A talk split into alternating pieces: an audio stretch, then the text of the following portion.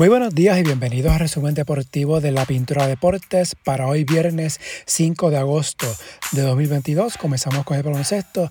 Primero en el BCN, la serie final inicia este lunes cuando San Germán visite a Bayamón en el primer juego de la serie en el Coliseo Rubén Rodríguez. Todo vendido para este primer juego.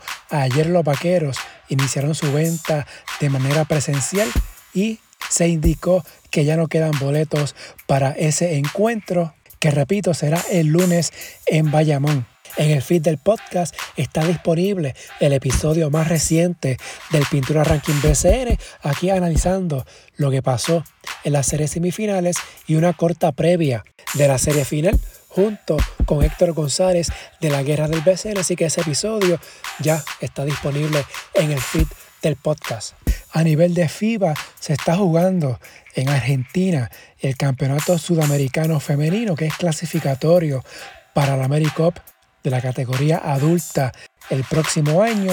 Hoy viernes se juegan las semifinales, Brasil ante Venezuela, Argentina ante Colombia. Estos cuatro equipos ya están clasificados para la AmeriCup del 2023.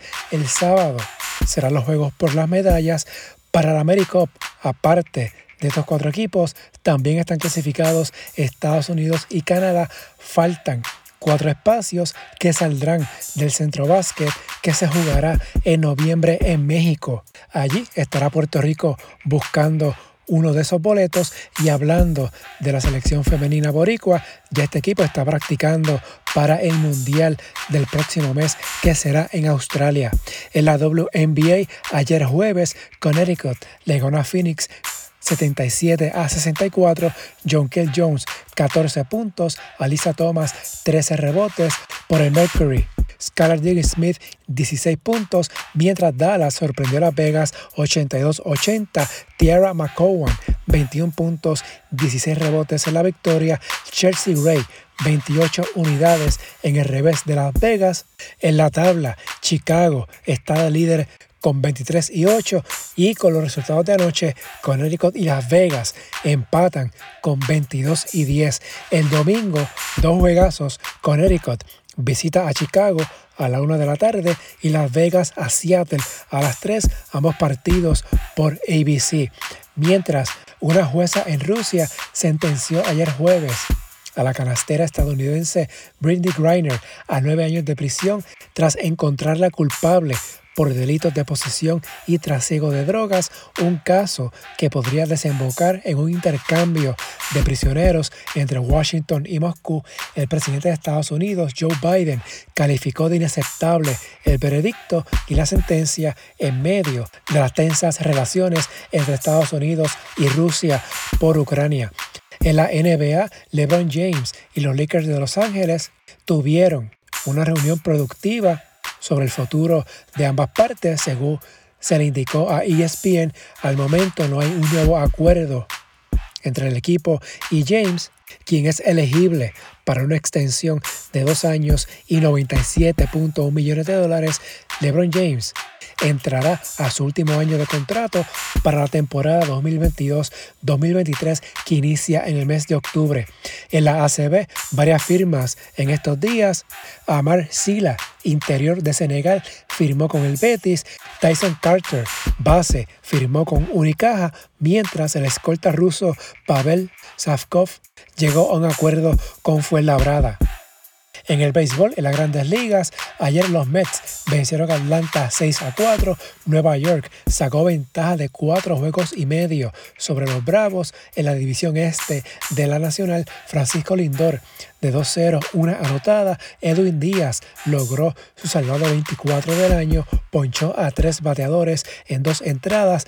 Eddie Rosario de 4-1 por los Bravos. Colorado venció a San Diego 7 a 3 por los padres. Juan Soto de 5-2, una anotada. Soto fue cambiado esta semana de Washington a San Diego. Los Dodgers 5 a 3 sobre San Francisco. Honron de Mookie Betts y de Troy Turner. Clayton Kershaw abandonó su apertura por una dolencia lumbar. Los Angelinos 8 a 7 sobre Oakland. Los Ángeles siete jonrones solitarios, lo que empata una marca en grandes ligas. Kansas City venció a Boston 7 a 3, Houston 6 a 0 sobre Cleveland, Martín Maldonado de 4 a 2, su jonrón 11 del año, 3 empujadas, 1 anotada, Toronto 9 a 3 sobre Minnesota, en la derrota Carlos Correa de 4 a 1, 1 anotada, José Miranda de 2 a 0, 2 remolcadas, Emilio Pagán cargó con la derrota mientras San Luis le ganó los dos partidos a los Cachorros de Chicago. En el primero 4 a 3, aquí Nelson Velázquez de 3-0, un pasaporte, un ponche. Yadire Molina no tuvo turnos oficiales. En el segundo juego, los Cardenales ganaron 7 a 2, Molina de 4 a 1, Velázquez de 2 a 1 con una remolcada. Estos dos equipos, San Luis y Chicago, tendrán una serie de dos partidos el 24 y 25 de junio de 2023 en el Estadio de Londres, sede de los Juegos Olímpicos del 2012, en lo que será el regreso de las grandes ligas a Inglaterra por primera vez desde el 2019. En la AA, hoy viernes, comienzan las semifinales Guainabo en Salinas por los peces voladores abrirá el estelar derecho Yadil Rolón, quien lleva 20.2 entradas en línea sin permitir carreras.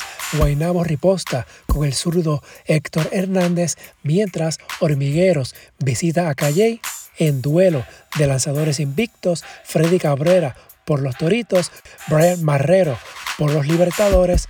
Ambos tienen marca de 9 y 0 este año Ambas series continúan el sábado en los estadios de Hormigueros y Guaynabo. Tanto viernes como sábado la acción inicia a las 8 de la noche. En el voleibol femenino, mañana sábado, primer juego de la serie final, las Pinkins de Corozal visitan a las criollas de Caguas el Coliseo de Humacao, que será el hogar de las criollas en esta serie final. Caguas lleva seis campeonatos de forma consecutiva. En el fútbol, hoy viernes comienza la temporada en la Liga Premier de Inglaterra. El Arsenal visita al Crystal Palace. El domingo, el campeón Manchester City visita al West Ham. Mientras en Francia, también hoy viernes, inicia la temporada. El Ajaccio visita al Lyon. Mañana sábado, el campeón PSG visita al Clermont. Por su parte, también hoy viernes, arranca la Bundesliga el Bayern de Múnich visita a Frankfurt. La Liga de España comienza el 12 de agosto, mientras que Italia el sábado 13.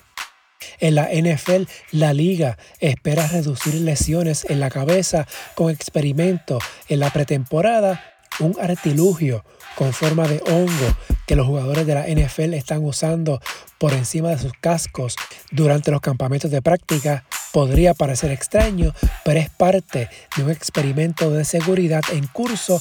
La liga espera que esto lleve a una reducción en las lesiones de la cabeza y este uso de este casco especial es obligatorio para los 32 equipos de la NFL hasta el segundo juego de la pretemporada. Hay opiniones divididas sobre la efectividad de este casco especial.